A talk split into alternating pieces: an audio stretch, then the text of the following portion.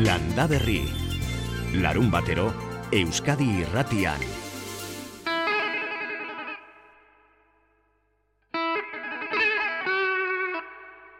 Kaixo egunon, ani hasier albite arregi naiz, maiarra, hogeita urte ditut, eta albaitaritzeko gradua e, bukatu berri de zailan. Eta oain nabil praktiketan, bazerriz bazerri dabiltzen albaitari batzukin, ba, gero ja abuztu aldera, ba, neure kaxa jartzekotan nahi.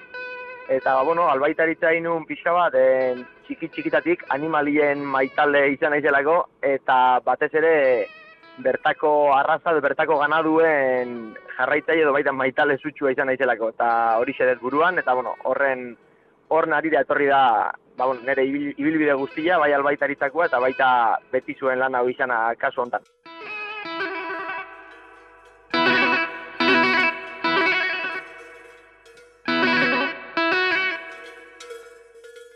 Zaragozako Unibertsitatean albaitaritza gradua bukatu berritan, jaso du K. Felujar saria asier albite zumaiarrak aste honetan. Betizua Europako azken behi basatia desagertzear artikuluak horrek eman dio saria eta gero xego kontatuko digu bere lanaren muina.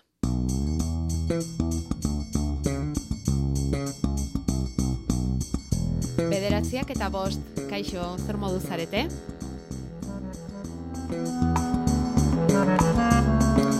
Euri egunak izan ditugu apirileko azken astean eta horrek bustia ez ezik poza ere ekarri du ezkutatu ezinalako poza.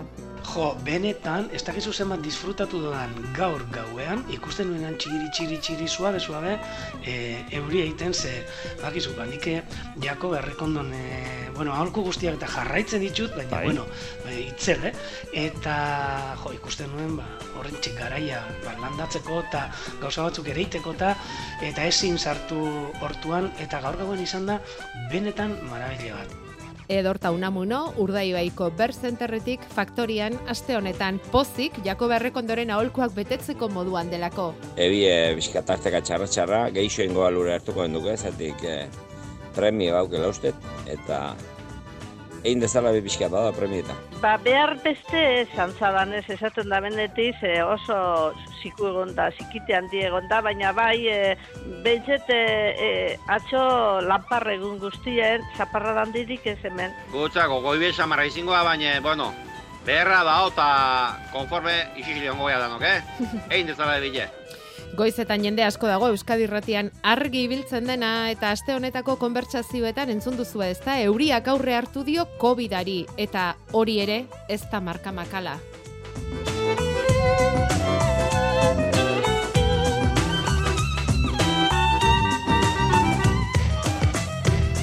Bello Zabalak esan zigun gaur zortzi lehor zioala pirila, baina azken ostikoak bustiak utzi ditu horri esker eta hilberako ilargiari esker. Ja landatzeko garaia da. Erein, tomati erein bierda, ba, otxailian, martxuan, eta orain ja landatzeko garaian gaude. E, toki bero edo gozoetan e, oraintxe, hilbera hontan. Landaketak egiteko, ba, esan dituzun guztik, oain azte, azte, bi aste hauetan. Eta nik proposamen txiki bat egin nahiko nioke jendiai eta da hasi zaintzurik jartzen. Gaur ez ba, langilearen nazioarteko eguna, maiatzak bat, ba hortxe daukazuen lana.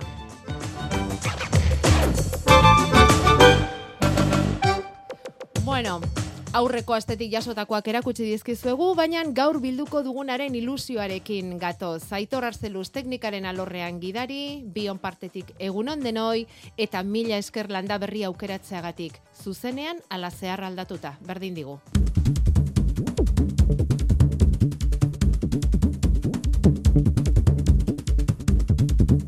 Maiatzak bat, egun seinalatua ganadua goi mendietako larretara bidaltzen duten abeltzainentzat. Gipuzkoan gaur zabalduko da ofizialki mendiko larrealdia. Bosteun eta irurogeita sei abeltzainek bidaliko dituzte mendilarretara euren abereak udazkeneko hotza hasten den arte. Bosteun eta irurogeita sei abeltzain eta berrogeita bi mila abelburu guztira gipuzkoako mendilarreetan bazkatuko dutenak. Hoietatik gehien gehienak ardiak izango dira. Ia hogeita amasei mila ardi gipuzkoako hogeita bi larregunetan. Oñatiko aloina, errenteriako ainarbe, pasaia eta ondarribiako jaizkibel edo eta aralar.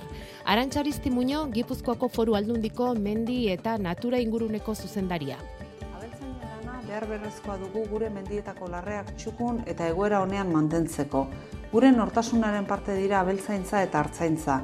Gipuzkoako naturguneak era jasangarrian zaindu eta egoki kudeatzeko ezinbestekoak. Beraz, urtero legez, hilabete hotzenak iritsi bitarte, ganaduzalen eskuetan uzten ditugu larreak, abeltzainen eta aldundiaren arteko elkarlana irudikatuz. Gure konpromisoa da haien lan baldintzak hobetzen eta lehen sektorea bere osotasunean indartzen jarraitzea. Izan ere, jarduera hauek ezinbestekoak ditugu Gipuzkoaren etorkizuna eraikitzeko.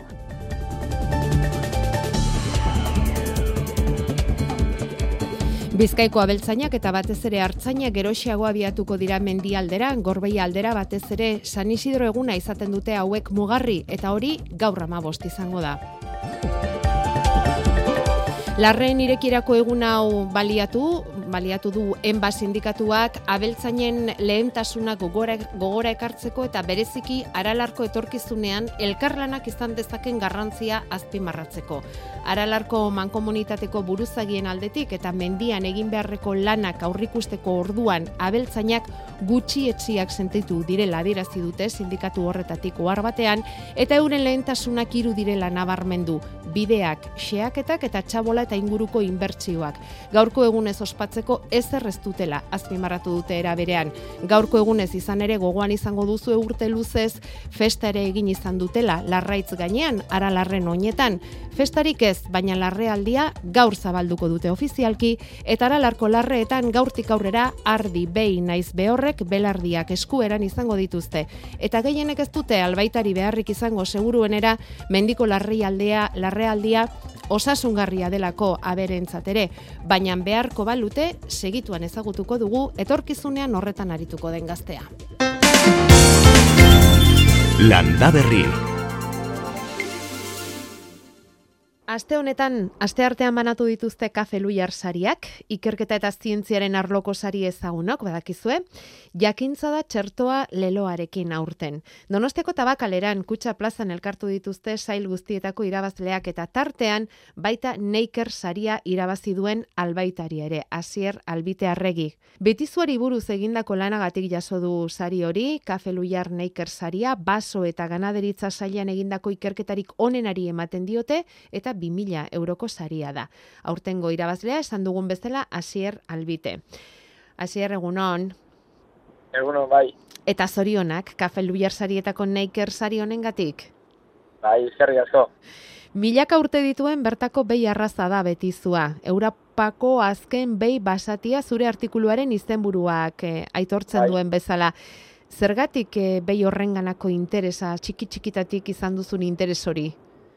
Bai, ba, nik eh, egia esan da, zehat mehat betizua zergaitik izan da, ez dakit, e, dakidana da, bueno, e, mendian, mendiko baserri baten jaio nintan, ganadu inguratuta, eta orduan, ba, bai izan da agian pixka bat, atentzio gehien deitzen zidana e, txikitatik, eta gero ganadu horren barruan, ba, beti e, jo izan dut bertakotasunera, edo beti, bueno, ba, bai daukaten Euskal Herriekiko lako sentimendu maitasun bat, eta pixka bat, ba, betizua e, da gure Euskal Herriko ganadu arraza zaharna, eta gainera galtzeko zorian dago. Orduan, ba, bai, ba, pixka bat laguntzeko behar hori edo baneukala, ez, e, nire guztuaz gain, zerbait egin beharra, e, alin nuen enean, ba, pixka bat betizua, ba, bueno, gizarteratzeko edo plazaratzeko, ba, bere egoera larria kasu hontan, ba, pixka bat jendia konturatu dadin, gure ondare kulturalaren e, parte ere badala, Eta zergatik dago galtzear?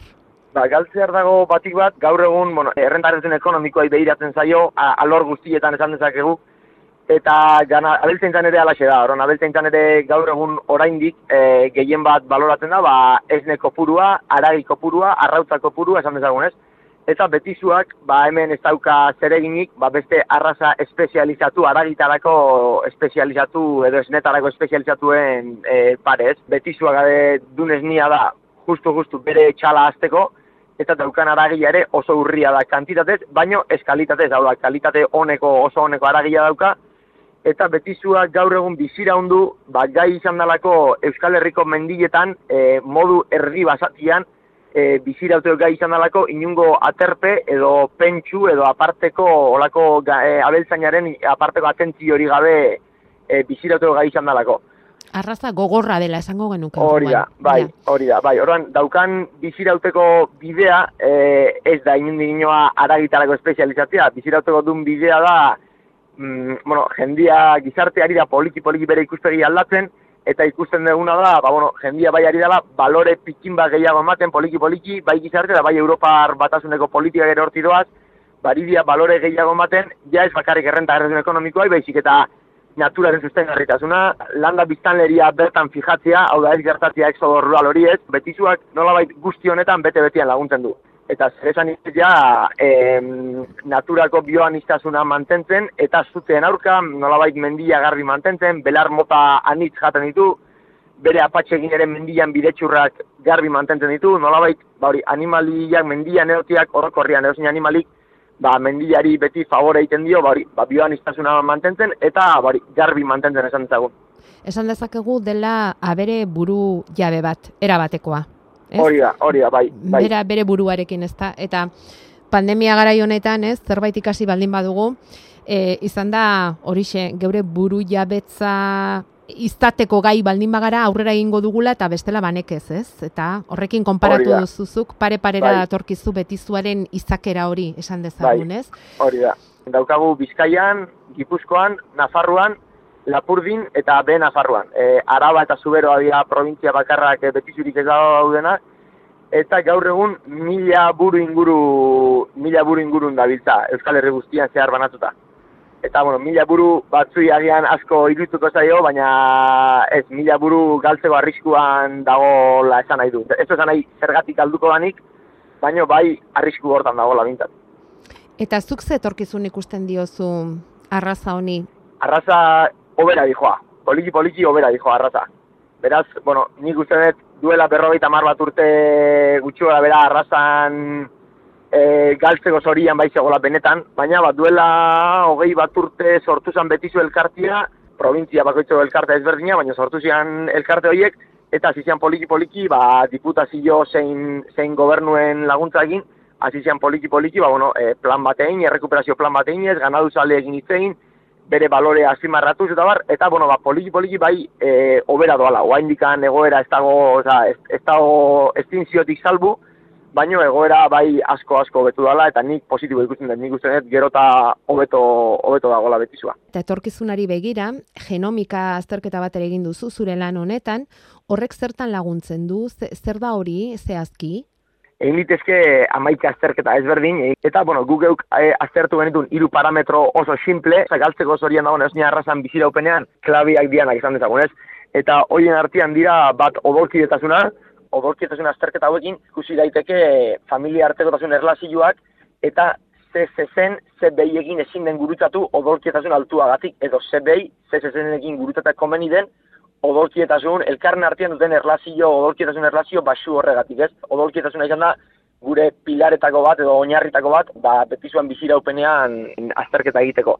Eta gero egin duguna izan da, olako grafika moduko bat, bere populazioan egituraren azterketa bat, Euskal Herriko betizu talde desberdinak e, ikertu, eta euren arteko e, berdintasun edo antzekotasuna ikusi. Eta hor ikusi dugu, ba, hiru talde nagusi daudela, eta beraz, honek esaten digu, ba, hiru talde nagusi horien artean gurutzatzia dala komenigarria hau da. Talde berdinekoen artean gurutzatzen jarraitu baino komenigarriagoa dala talde bateko individuak bez taldeko individuekin gurutzatzen joatea, ba, elkarren artean duten e, nolabait distantzia genetiko horregatik, ez? E, odolkietasunaren e, kontra dijoalako zentzu honetan. Horan pixka bat, hortik joan zen ikerketa genomiko hau, oso xumia izan zen, e, egin litezke askoz ere gauza gehiago, e, analizatu litezke, ba, bai, hilaren luzera, koloria, adarkera dan analizatu liteke, azalean geratu gera, baino, ba, nolabait betizu antzat garrantzitsuan parametro bat aztertuz geratu gera azalean. Beraz, bueno, nahiko gustora geratu ginen, eta bali, zerbait baliagarria egin degulakotan gaude. Ba bai, horrexegatik kafe luiar sarietan neiker saria jaso duzu, ezta? Hasier eta hori seinale bat bada. Guri ere gauza bera pasa zaigu, sakonduko genuke gehiago zure lana Bai. eta ba, betizuaren izakeraz, ez daugarriez, etorkizunaz eta bar, baina gu ere honekin geldituko gara, hori bai, entzulei adieraziko diegu, ba, zure lana sakonago ezagutu nahi baldin badute, aldizkaria.eluiar.eus webgunean, hortxe aurkituko dutela, artikula oso osorik, bakarren da, batek, hasi goitik bai. eta behera irakurri nahiko balu, luze luze ere ez da, eta interesgarria iruditu ezkero behintzat, aukera hortxe izango da. Eta mm, lan honekin saria irabazi duzu, orain buru belarri uste dut tesiarekin jartzekotan zarela, ezta? Eta horrek ere badu zer ikusia betizuekin. Hori da, bai, ba, pixka bat, en, betizuan en, grado amaira olana egin izanaren ondorioz, ba, jode, konturatu ginean, edo konturatu nintzen ez, ba, pixka bat, basegola oaindikan ze ikertu, eta ez bakarri betizuekin, baizik eta Euskal Herrikoak diren gainontzeko galtzeko zorian dauden, eta ez dauden en, arrazeekin ere gauzak gutxi dagoela ikertuta, batez ere e, bi esparrutan genomikan, eta pixka bat natur kontserbazioan duten funtzioan, ez? Orduan, e, nire tesia, bueno, e, eitekotan naiz, neikerren, neikerren lankidetzakin, eitekotan, aztekotan naiz, datorren iraila urria inguruan hasiko nintzateke. Ze iruditzen zaizu, bukatutakoan ingo du guztita, berriz, landa berrirako? Oso ondo, bai, ni, ni prez, berriz, beste elkarrezitatxoa edukiteko. Bueno, gu ere borondate, gure borondategatik baldin bada, gu ere prest, hasier berriz ere zurekin egoteko eta beti zuez eta gainerako aberez egingo duzun ikerketa konparatibo horren berri emateko. Mila eskerra handi bat, Mila esker zuei.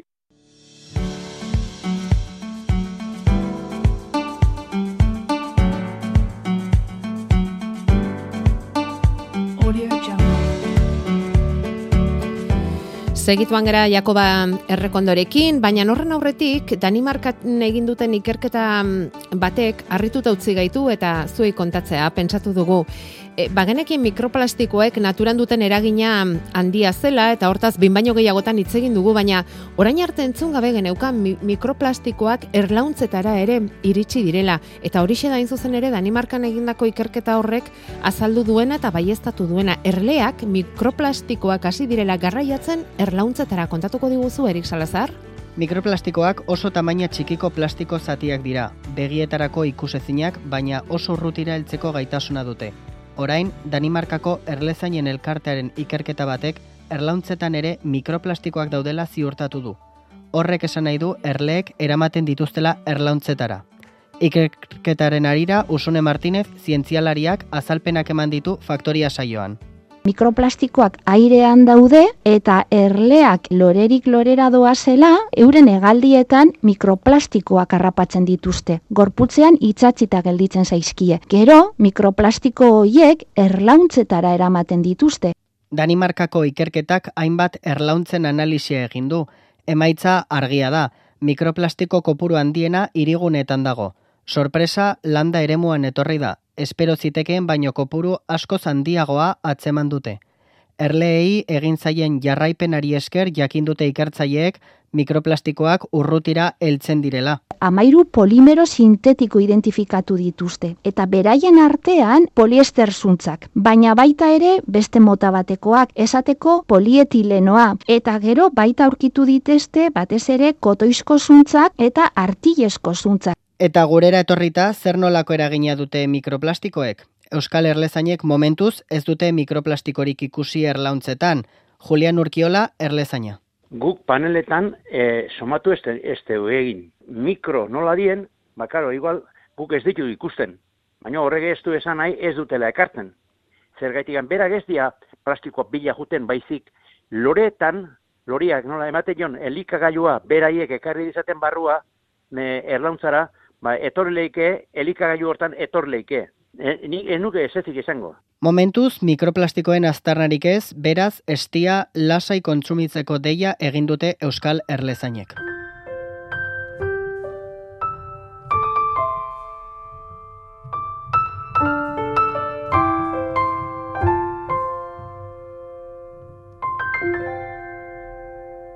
Udaren iritsiera Zuaitzak loratzen daude Gure mendi basatien larreta bat zuetan gaiurretatik gora.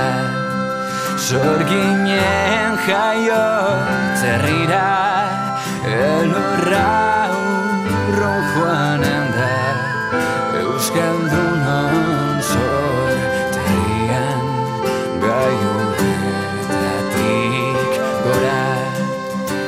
Jakoba Errekondo, kaixo egunon. Egun ondan hoi. E, inoiz probatu alduzuzuk mendi xulufraiek duten usaina.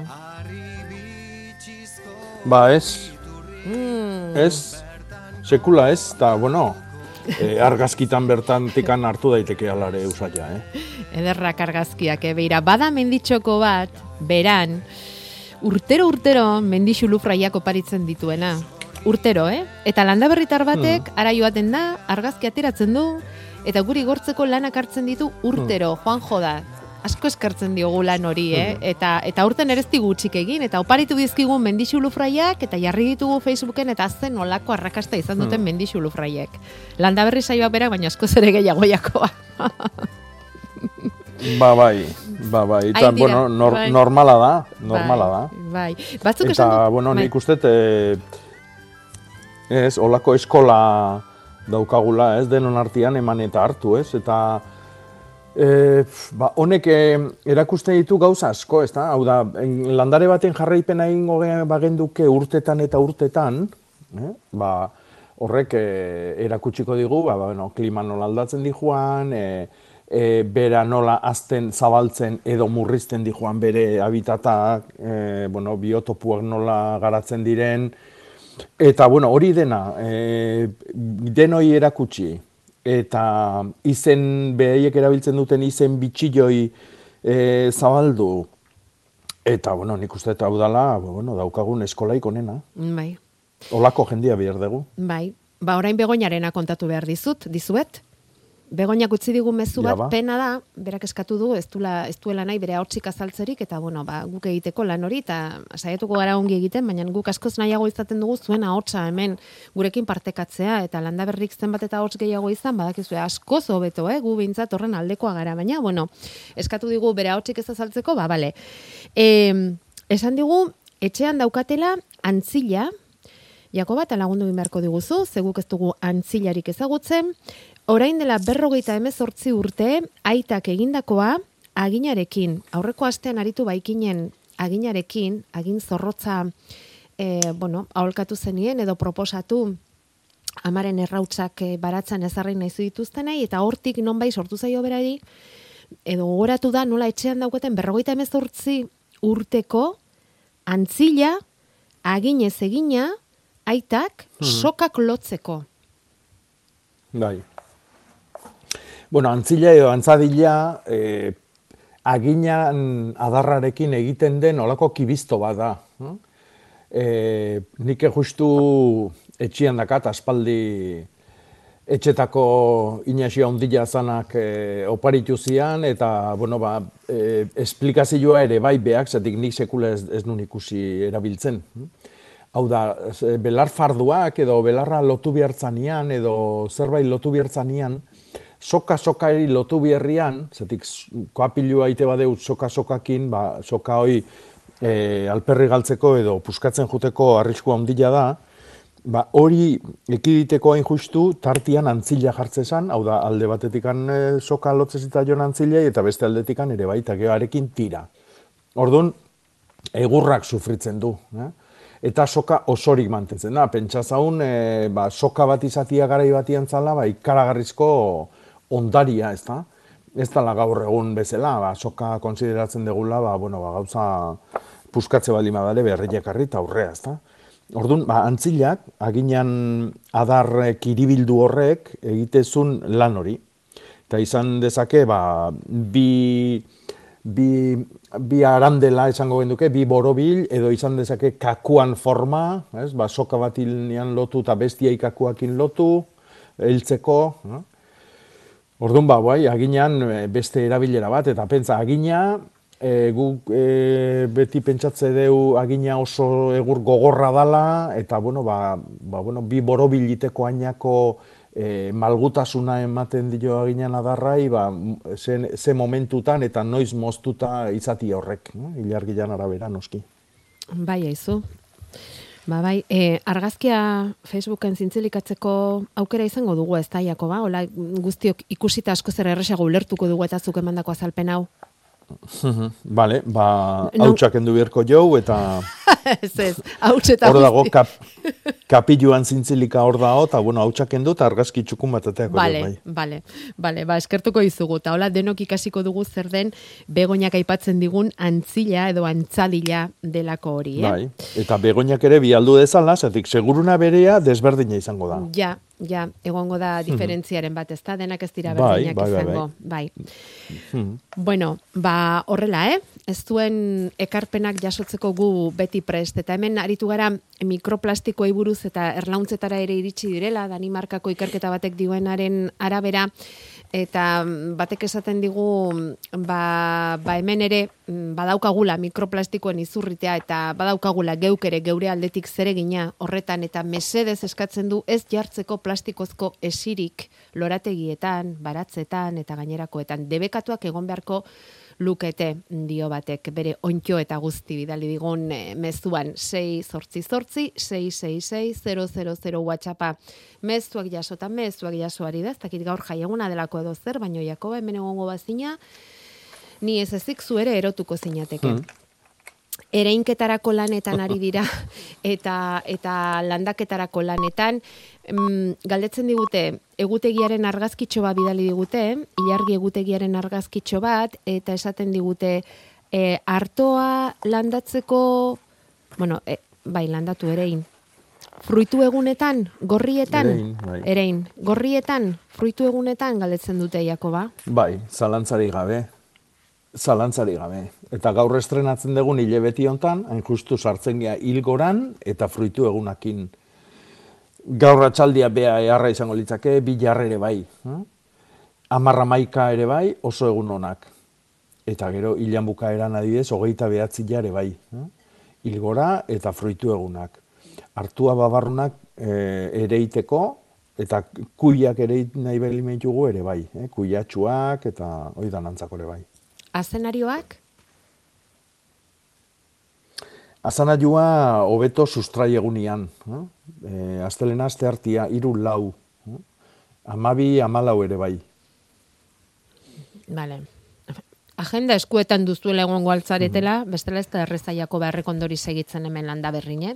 Eta begira ze galdera bitxia hemen erainketari ari garenez, e, buruzari garenez.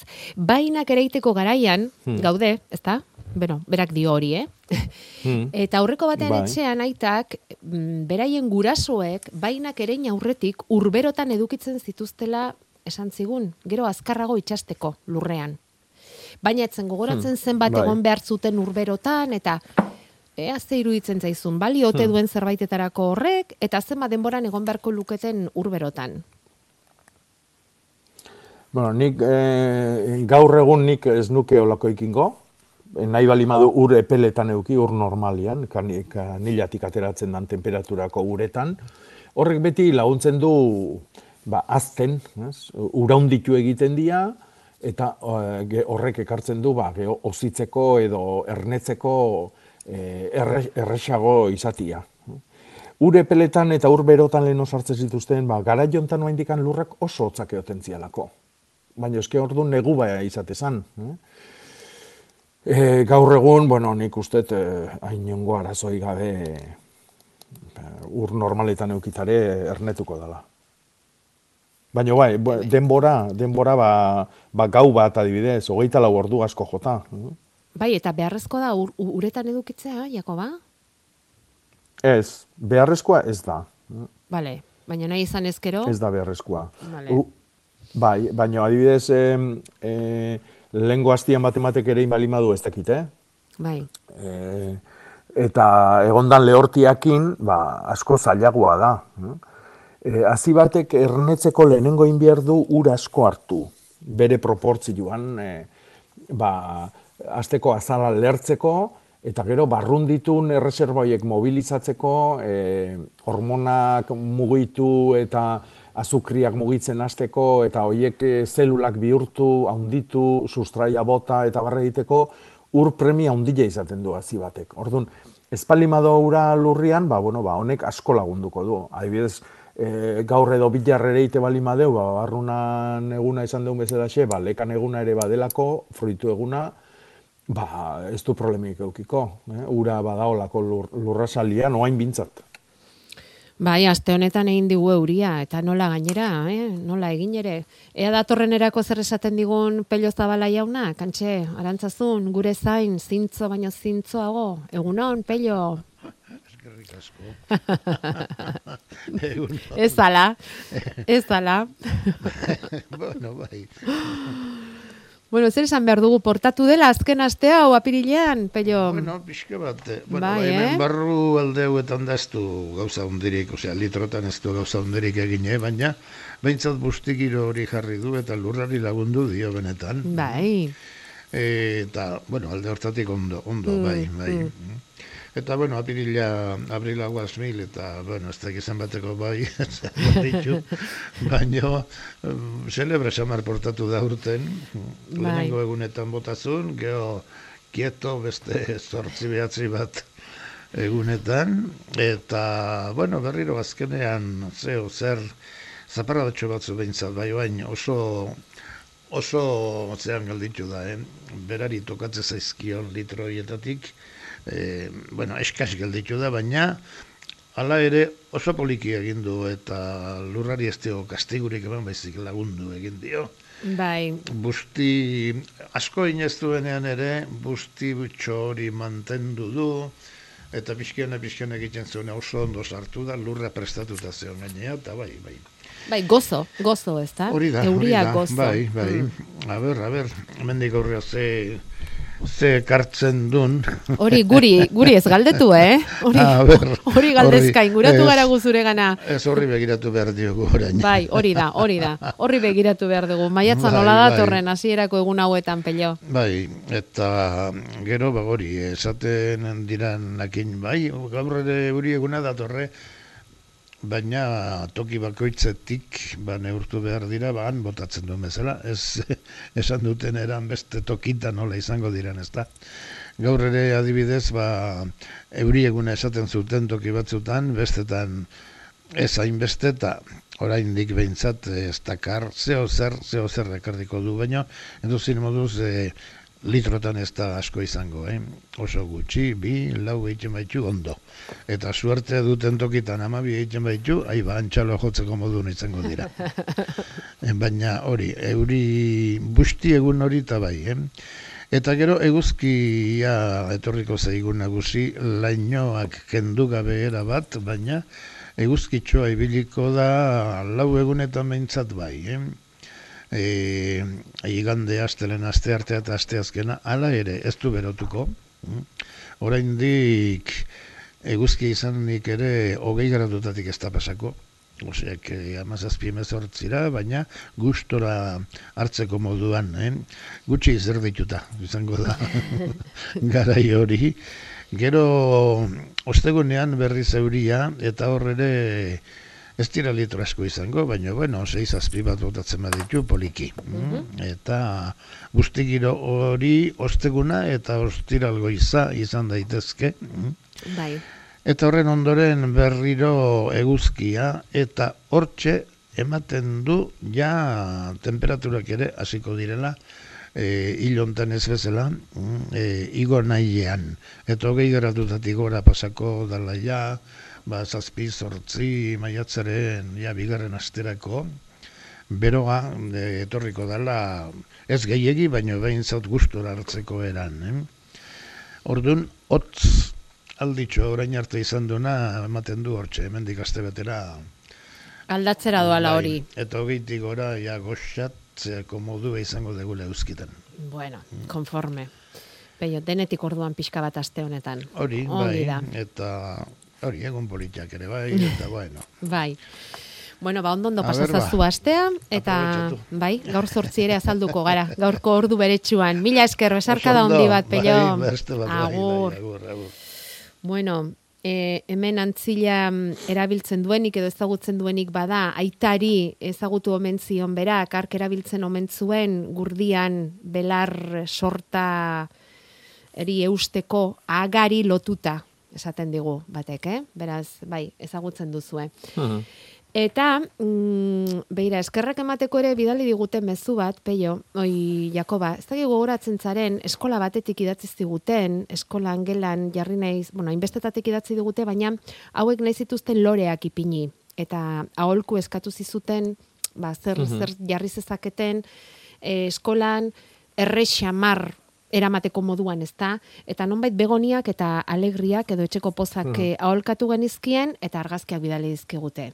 Ze politak dauden, alegriak aukeratu Mhm. dituzte, eta errex, mm, bueno, errex omen daramate beraien eh, azkuntza, eta loretuta omen daude kolorez beteak, zuriak, gorriak, arrosak, eta moreak ditugu. Eskerrik asko eta ondo izan esan digute. Katxalinek bidali digu mezua. Beraz, poz horrekin segi egingo Ba, dugu. zorionak ba, eta bai, gozatu. bai, bai. Lore aldia. Bai, hori da. Eta arabika e, motako kafe landare bat ere bidali digute, Jakoba. Ta galdera da, galdera da, Mhm. hori, Bai. itxoin, eh? itxoin, itxoin, itxoin, itxoin, itxoin. Galdu dut mezua.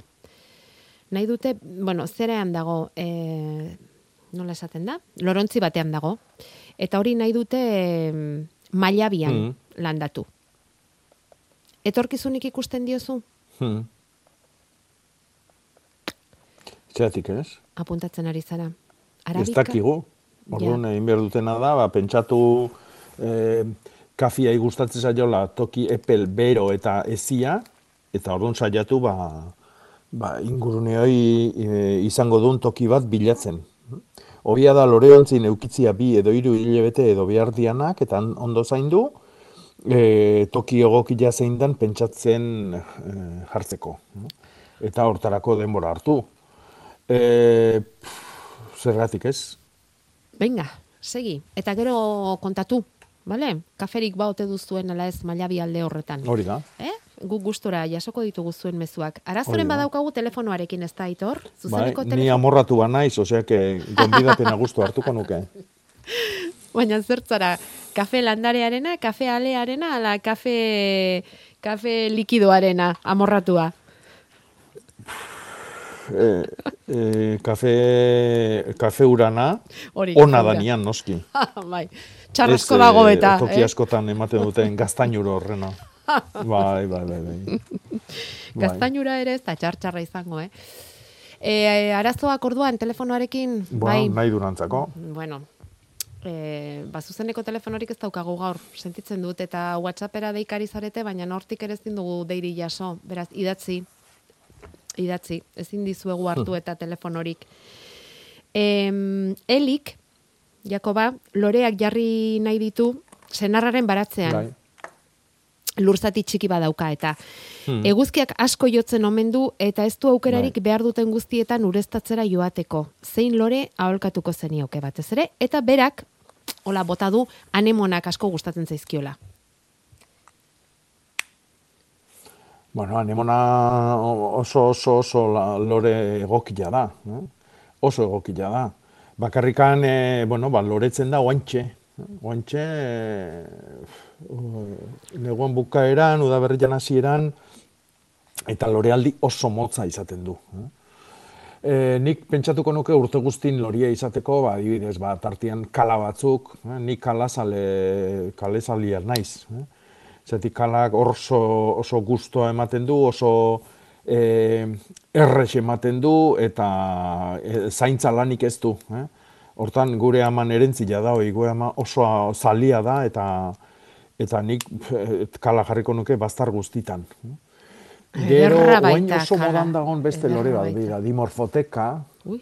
eh, kala bai, kala oso, oso, oso dotoria da. Dotoreetan dotore. E, eta simor pixkat emanezkeo, bai, oparo ematen du loria. Zoragarria da. E, beste landare bat, dimorfoteka. Dimorfoteka. dimorfoteka edo osteospermun baitare e, esate zaio. En, margarita tankerako loria ematen du eta kombinazio guztik e, topatuko ditugu. Moria, moria roxakin, gorrilla, txurilla, orilla, naranjak, e, bueno, oso, oso, oso dotori, oso emankorra da, eta eta irauten duen e, landare bizikorra da. hm? Ez da urte batian eman eta gero galtzen dana. hm? Orduan, e, eta horrek ematen du, pff, e, denbo, hilebetetan ematen du loria. hm? Gaina oso dotoria da, egun ilunetan eta gauez itxi egiten dira loriak, eta, gaue, eta egunez iriki. Eta ar, argila donian, eh? batez ere eguzkiak zuzenian ematen dionian. Eta probatu hoiekin, gero negu negua posteko, ba, baita ere ta- bulbo batzuk sartu, idibilotzak, e, batez ere hemen oso ondo ematen direnak nartxizuak dira, zatik ez dira galtzen, eta gero eta ugaritu egiten dira. Orduan, bueno, oikin nik uste e, osatuko dula sorta polita txoku hortako. Mm, Bai, etxe esango nuke. Bai. Etxeko landareetan, etxeko landareak liburuan ba aldago, hasieran aipatu duzun hori. En, zein, dimorfoteka? Hor- Hori, bai. Ba, egile esan da, Ez dakizu. ez dakit hemen da Vale. hon. Setio behidatuko eta hemen txea ez dakat, dakit, eta baina- esango izut. Bai. Nik ere hemen daukat, baina tari Eh. nintzen bila eta bila, baina ez dakit. Bueno. E, bitartean begoinaren antzilak Ez- ekarri duzu. ez dago. Ez dago, ez? Vale. Bueno, urrengorako apuntatu, sartzeko. Mm? Vale. Em, Mhm. Antzilak ekarri duela, eh? E, soka, bidali digute orain dela irurogei bat urteko antzila bikote bat. Argazkia, Jakoba. Bialiko izut gero, eh? Mhm. Euki dezazun, konparazio baterako. Beharra, seguru. Zein, zeinek esan duzu, zuri, ekarri zizkizula? Antoniok? Nei, e, etxeta, etxetako inazio. Ah, Inaxio. Etxetako Inaxio. Vale. Bueno, ba, Hmm. ba konparatzeko, eh? Bai. Bidaleko dizu gero argazki eta jarriko ditugu Facebooken. Benetan, ba, bueno, ba, intzinako instrumento hauek nolakoak ziren. hauek dira kakuan formakoak. Bai, hori da, hori da. Bai. Bai. Brillante daude. hauek kakuan forma dute. En, neri oparitu zidanak e, dia kibistuak, eh, borobilak. Eh? Eta hua komplikatuagoa da. Eh? Hau da, bo, bueno, hau da txardengo bat, eh? adar baten txardengoakin egindakoa. Hua Mm. inbier da malgutu, e, biguina dola borobildu eta lotu eta forma berezi batea eaman egiten da adarra. Mhm, mhm. Jarriko dugu, jarriko dugu argazkia. Bai, antzila, antzadila, kibiztoa ere ikasi dugu, eta gero, e, beste entzule batek egin duen ekarpenarekin ikasi dugu gurdiaren aga horri aitak tantaia esaten omen ziola. Eta beste batek esaten digu, gure aita Bueno, zenak... gutzako gurdi gainekoa da, Ah, bai. Vale, gurdi gainekoa, guretzako tantaia. gurdi gainekoa da. Eta gurdi gainekoa egiten da altzarekin. Ara. Eta altza, biguina eta malgua izateko, botatzen da, hain justu, maiatzeko hilgoran. Eta gaur sartuko gea hemendikan ordu pare batea, eh, maiatzeko hilgoran. Orduan, ba, altza botatzeko sasoian gaude. Eta zer gehiago? Ilgoran gaudela konturatuta. egiteko. Bai, eh? Jakoba, ilgoran sartu garela kontutan Altza, izan da? bo, e, e, e, egurretako botatzeko nik dakitela altza bakarri botatzen da oain maiatzeko hilgora hontan. E, e, bueno, ba, momentu hontan gaude udazkenian e, gure ganbarak beteko ituzten e, e, usta haundilloik ereiteko sasoian, lehen esan deuna, ba, hartua babarrunak, kuiak, e, eta gero fruta eman behar duten landariak baitare. E, bueno, oidanak orain ere iten dira hilgora hontan. Eta ikusiko dituzue, ba, soruak ja, ongarritzen, lurrak prestatzen, hm? eta e, pelok esan duna, ba, urrungo hastian, e, lau bost egun eder etortze bali madia, ba, jendiak e, baliatuko du, ereiketa hauek egiteko. Bai, alaxia dirazi digu apelok, bai, egun polita datozela. E, niretzako aga, Mhm. gainaga da. Nik nahi jolgo nuke euri pixka bat, baino Ja, geixiago behar da, ez? Ja. Bueno, ba... ez du ez zer egin, eh? ez zer, zipitzik ez. Ez, ez, ez, ez. Bueno, pixka. Nahiko nituke nik neurrik ikusi, eh? baina lurra axal, axalian bakarri guzti da. Eta behi da, esango dizut gauza bat, sagastietan ikaragarrizko premia dago. Eh? Lorealdi ikaragarria zetorren, eta asko eroitzen nahi da, nire ustez lehortiagatikan. Abai, eh? Bai. Bai, egia esan zagarrondoak zoragarri daude, eh? Zagarrondoak zoragarri Bai. daude. Lore, bueno, zoragarritan, bai. Mhm.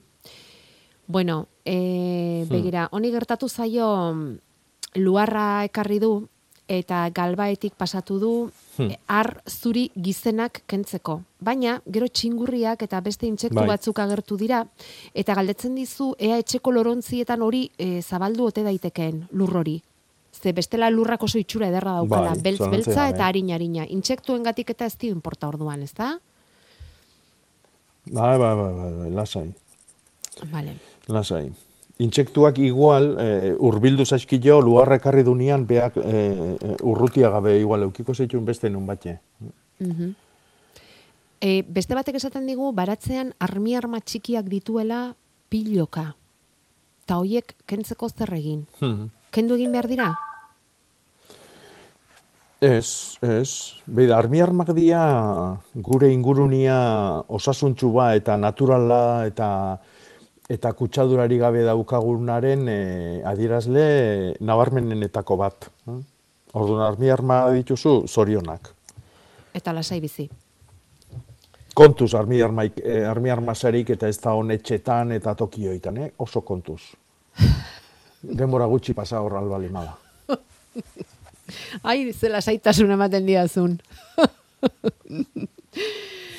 E, bueno, eta hemen daukagu beste entzule bat Jon, inguratu zaigu, ba nonbait orain arte entzule izan da, baina konturatu denez, ba eta sarri entzuten du gainera, ba jendeak galderak eta egiten dituela, ba bera ere animatu eginda eta idatzi egin digu aritzekin dauka berak arazoa. Hogei bat urteko aritzak e, dauzka, lehen pinua zeukan tokian, irureun bat aritze edo landatu genituen dio, guztiek aurrera egin dute, baina urten orain dela aste batzuk bat siku zegoela ikusi genuen, hobeto fijatu eta ondokoa ere sikatzen ari zela ikusi genuen, eta inguruko beste zenbaiti e, enborrean zerbait arraroa ere sumatu genien. Argazkiak bidali dizkigu Jakoba, e, aritz Hmm. Amerikarra omen da, eta ze tankera hartzen diezun, eta konponbiderik Bai. izan ote dezaken galtzen du. Hmm. Baina, hoi, hoi da norteko aritza guk edo aritz Amerikarra esaten dugunak, erkus rubra, e, eta gai, lurreko gaitza bada. Horrek ez daka irten biderik eta getxo esango jot, dan danak hiliko zaskilo. Ai ba. Lentzio edo gerosio. Batzuk handik egingo dira, baino e, lurrian dagoen e, ontxo batek sortzen du, e, beak bialdu ditun argazki joik dia e, gaitzaren e, bukaera esango genduke, hau daia borrak azala galtzen du, eta... Eh? Baina begira dezala baitare besteetan, ustez ondo daudenetan, lurrian e, ikusiko du behetik gora justu enborrian abitzen, ba, olako e, mantxa, laranja, gorrizta kolorekuak. Eta hori da gaitzaren hasiera. Hoi behetik gora gero dihua, eta goien baitare begiratu gora, eta ia ikusten duen batian eta bestian adar ilarrik. Hau da, arbola san odola dirudi, baina hogei oita marra dar bali maitu, ba, bat ilartuta. Hori da gaitza honen e, sinale nabarmena. Eta pentsatu, ba, ba, dana galdu ingo dituzula. Orduan, ba, ni hasiko nitzake tartian beste zerbait landatzen, pentsatuz basuoi badijuala. Eta gaitzak normalian e, erasotzen dunetikan gaztainan duanak bezalaxe. Eh? Ja. Urte asko behar ditu e, arbola hiltzera iristeko, baino, baino bueltaik ez daka. Bueltaik ez daka. Of, zen notizi txarra, ze pena. Bai, aritz Amerikarranik ze beti esaten dut, ez landatu. Ez landatu, zatik ikusiko ezu etortzen indarrian, gaztetan ikaragarrizko e, azteko grina dakan e, zuaitza da, baino pff, ikustezunean ja, desentia zerbait iz- izeten e, azten danian, orduntxe gaitza saltzen da, eta buf, Mhm. Bai, bai, bai. Bueno, eta eutzera landaria, Jakoba, egoki iruditzen zaizu portxeko Hmm. lehioetan ipintzeko, apenas eguzki gabeko lekuetan jartzeko da. Koloreak ere nastu ditzaket? Bai, ikaragarri gustatzen zaiten landaria da eutxera hoi. eh. Asko gustatzen zait. E, eguzkia gustatzen zaio, baino ez da eguzki galdatan bizitzeko mouku oitakua. Biziko litzake, baino sufritzen. Orduan, erdipurdiko tokitan oso ondo etortzen da. Beak ikusiko du, zenbateainoko argitasuna da onoi, baino landaria beak eh, akutsiko jo, eh?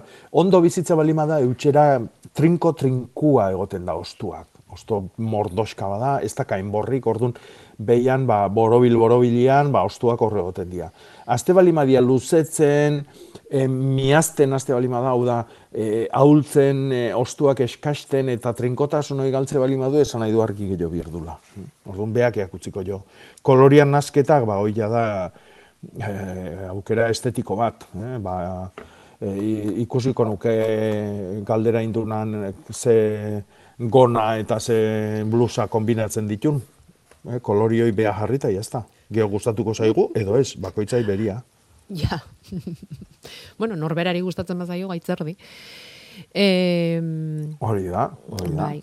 Belazetik urritzak endu nahian dabil hemen bakarren bat, eta garai ona noiz den galdetzen dizu. Ez dakit dana da, gero urritz hori aprobetsatu egin nahi duten, beste toki batean jarri nahi duten, horri buruzko xehetasunik ez digute eman. Bueno, aprobetsatzeko balima da, aztu negu arte. hm? Ostua galtzen ditun arte, abendua urtarrilean. E, nik uste kentzia dala helburu ba, oain egiten balima du galdera hoi, eta oain e, e, maiatzeko hilgora oso ona da. hm? Oso ona da, kalte gehiago egiteko. Kentzen deun horrekin, ba, kalte gehiago egiten dio sustraiai. E, eta e, honekin batea lotuko deu, baina iritsi dala ba, betiko e, udako galdera sorta horren erantzuneko sasoia. Garuak, sasik, e, mentak, asunak, hau da, enbazua egiten diguten landarioik moztu eta kentzeko sasoia da gaur hasten dan hilgora hau. Maiatzeko hilgora, ekainekuak eta ustailekuak dira hilgora onenak lan hauek egiteko. Eta bueno, ba, urritzak kentzeko ere berdin. Jo, mm, hola, bapatean erantzun dituztu, WhatsAppean pilatuta geneuzkan eh, amabos bat galdera.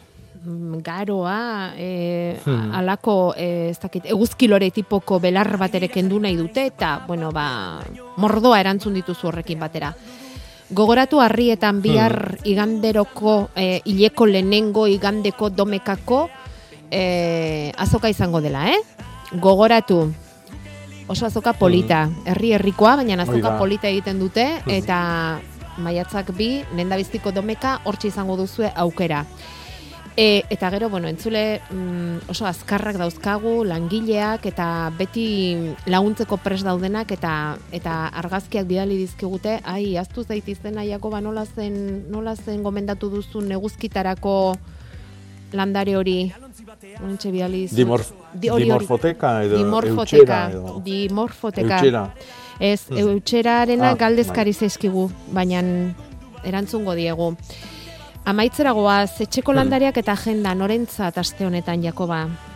Nola ingo dugu banaketa? Bueno, ba, e, e, ez dakit, ba, etxeko landariak e, eutxerana galdetu, jon, Vale. galdetu du nonentzako, Bai, eta eta agenda, ba, hori, ba, zena joan noiz erein galdetu dunantzako, bale, oso ondo, azenari ba. ba, baliatuko du. Zalantzarik ez izateko. Mila esker, e, astea ongi ongi pasa, Bai. Eta datorren astean ere favorez Eta astia azaldu. Zer? ondo azteko, Bai, astia ondo azteko, astelena, apirilak hiru gogatu dala e, sagardoaren munduko eguna.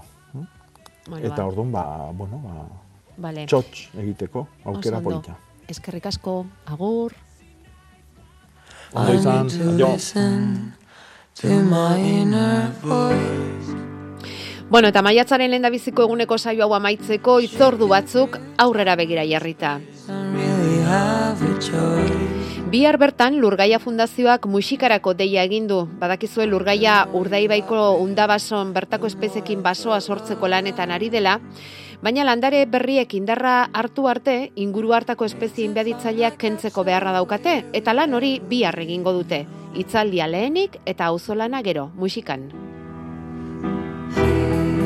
Iruñean, maiatzaren zazpirako arrotxapeako baratza komunitarioan tailerra antolatu dute. Tania Gomezek emango du hitzaldia arrea elkarteko agroekologiako kidea da bera. Lauterdietatik zortzietara baina kontuz aurrez izen eman beharra dago eta.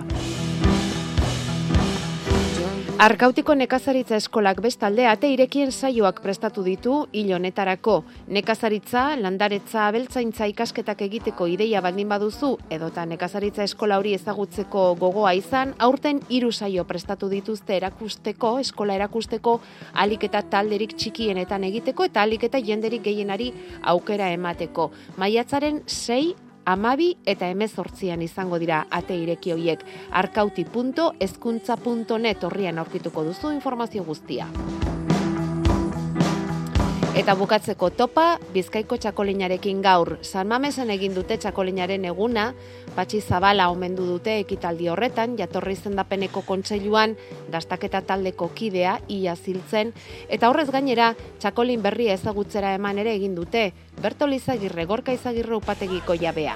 Oso pozik gauz, e, urte zaia izen zen, pasan urtekoa, badakizu, bueno, eta urtengoa be zaia izaten ari da, COVID-aren ondorioz, baina ustari dagokionez, ba, ba oso pozik, ez? Albiste oso ona, ze kalitatea oso altua izan da. Usta e, apurbeta e, harintxu hau hasi ginen e, matza batzen, iraiaren erdialdera edo, eta, bueno, heldutasun puntu bikaina, eta txakolinak egia esan oso oso ederrak dauz. Bueno, ba, berri hoiekin, Bizkaiko txakolinaren enbaixadore izendatu dituzte, ostegunean egindako ekitaldian, samamesen egindako ekitaldi horretan, nekatur eta belako taldea. Gaur, eurekin gure agurra, goizean zehar, amaraunean elkartuko gara.